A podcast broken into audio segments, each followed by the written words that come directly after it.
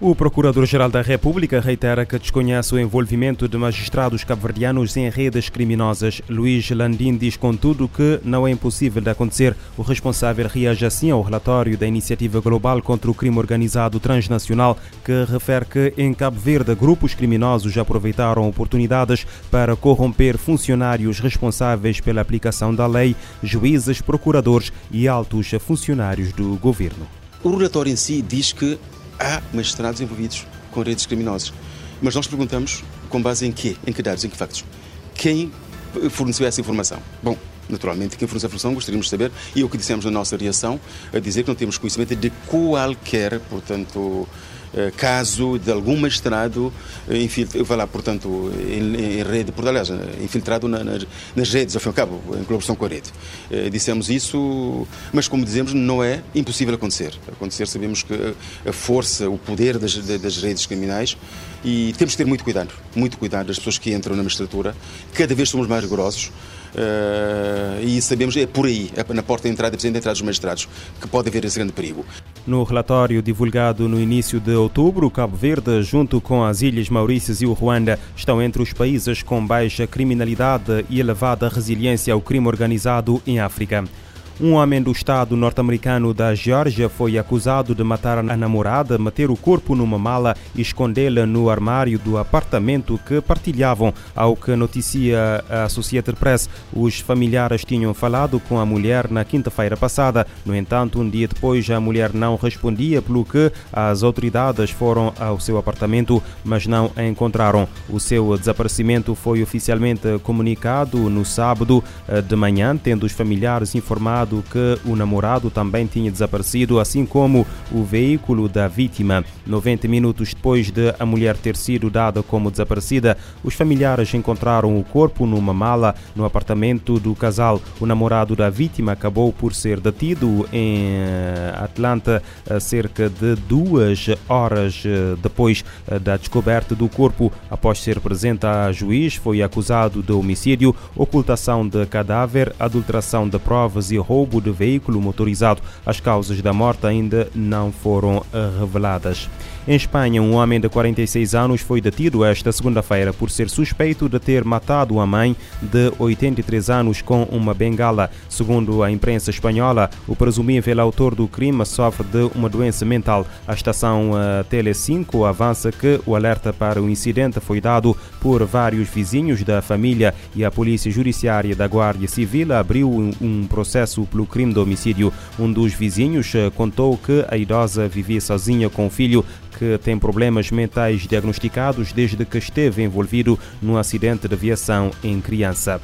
Ainda em Espanha, o Supremo Tribunal confirmou a pena de prisão de 14 anos e 9 meses para o homem que violou a sua sobrinha neta para se vingar da mãe da menina. Os factos aconteceram em 2020, numa altura em que a menina, então com 10 anos, visitava frequentemente o tio-avô. O homem aproveitava o facto de a criança fazer as suas tarefas domésticas para abusar sexualmente da mesma. O Tribunal Provincial de Alicante condenou a 14 anos e 9 meses de prisão por um crime continuado de abuso sexual de um menor de 16 anos de idade. Foi igualmente condenado a 6 anos de liberdade condicional e a 20 anos de interdição especial de trabalhar com menores. Além disso, foi-lhe imposta uma indemnização de 10 mil euros. A Justiça considerou que ficou também provado as alegações da vítima, que dizia que o homem queria vingar-se da sua mãe, eh, dado que vários familiares confirmaram que ambos se tinham eh, desentendido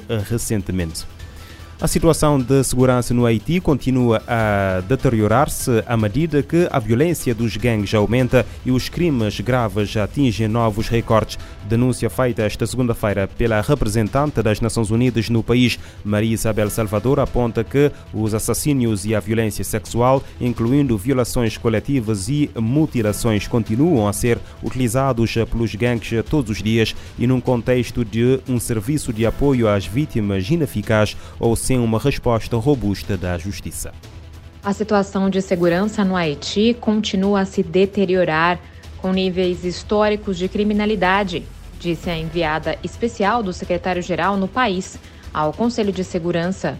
Maria Isabel Salvador enfatizou que crimes como assassinatos e violência sexual incluindo estupros coletivos e mutilação, são comuns no país.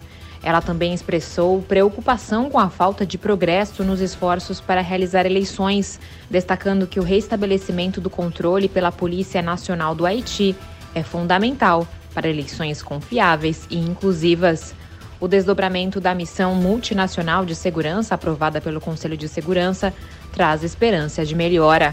No entanto, ela expressou preocupação de que os esforços em direção às eleições não estejam progredindo no ritmo necessário. A enviada, que também lidera o escritório da ONU no Haiti, destacou a enorme importância da recente resolução do Conselho, autorizando o envio de uma missão multinacional de apoio para auxiliar a Polícia Nacional e elogiou outra resolução sobre o embargo de armas. Segundo ela, a crescente violência de gangues, que afeta principalmente a capital Porto Príncipe, é mais um choque para o Haiti. No país, quase metade da população, ou cerca de 5 milhões de pessoas, precisa de ajuda humanitária. Da ONU News em Nova York, Mayra Lopes. A ONU alerta que a insegurança no Haiti continua a aumentar e crimes graves atingem novos recordes. E a ONU pede às autoridades do Mali que garantam a segurança durante a retirada da missão de paz do país. A missão deve deixar eh, o Haiti até o fim do ano, mas eh, expressa preocupações com a insegurança, com a segurança durante a retirada acelerada de tropas e uh, do pessoal civil. A ONU destaca a responsabilidade do governo de transição do Mali pela segurança e proteção das forças de manutenção de paz e pede toda a cooperação necessária para facilitar a retirada da missão no país. Em nota divulgada pela equipe das Nações Unidas no Mali, a entidade apela a todas as partes para que permitam que todas as fases de retirada aconteçam de forma segura e ordenada até 31 de dezembro. Na última semana, a MINUSMA concluiu a retirada das tropas e de pessoal civil da sua base em Tessalite. No entanto, a missão ainda está preocupada com a segurança de um comboio terrestre que se dirige a Gal, numa viagem de mais de 550 quilômetros. Esse foi o primeiro fechamento de um campo na região de Kidal, no norte do Mali. A operação aconteceu em meio à piora da situação de segurança, o que põe em perigo a vida de centenas de militares e civis. Um avião da MINUSMA foi atingido quando pousava em Tessalite, não houve feridos na tripulação nem grandes danos à aeronave. Nos próximos dias, a missão deve deixar a comunidade de Aguelrock, em Kidal. A equipe está avaliando de perto a situação com o intuito de ajustar o plano. A missão afirma estar continuamente se adaptando às evoluções no terreno e a uma série de restrições logísticas, buscando sempre a segurança de suas equipes. Da ONU News em Nova York, Mayra Lopes. A missão multidimensional integrada das Nações Unidas para a estabilização do Mali explica que a retirada acelerada resulta na destruição de equipamentos como veículos, equipamentos, munições, geradores e outros ativos, causando perdas materiais e financeiras significativas.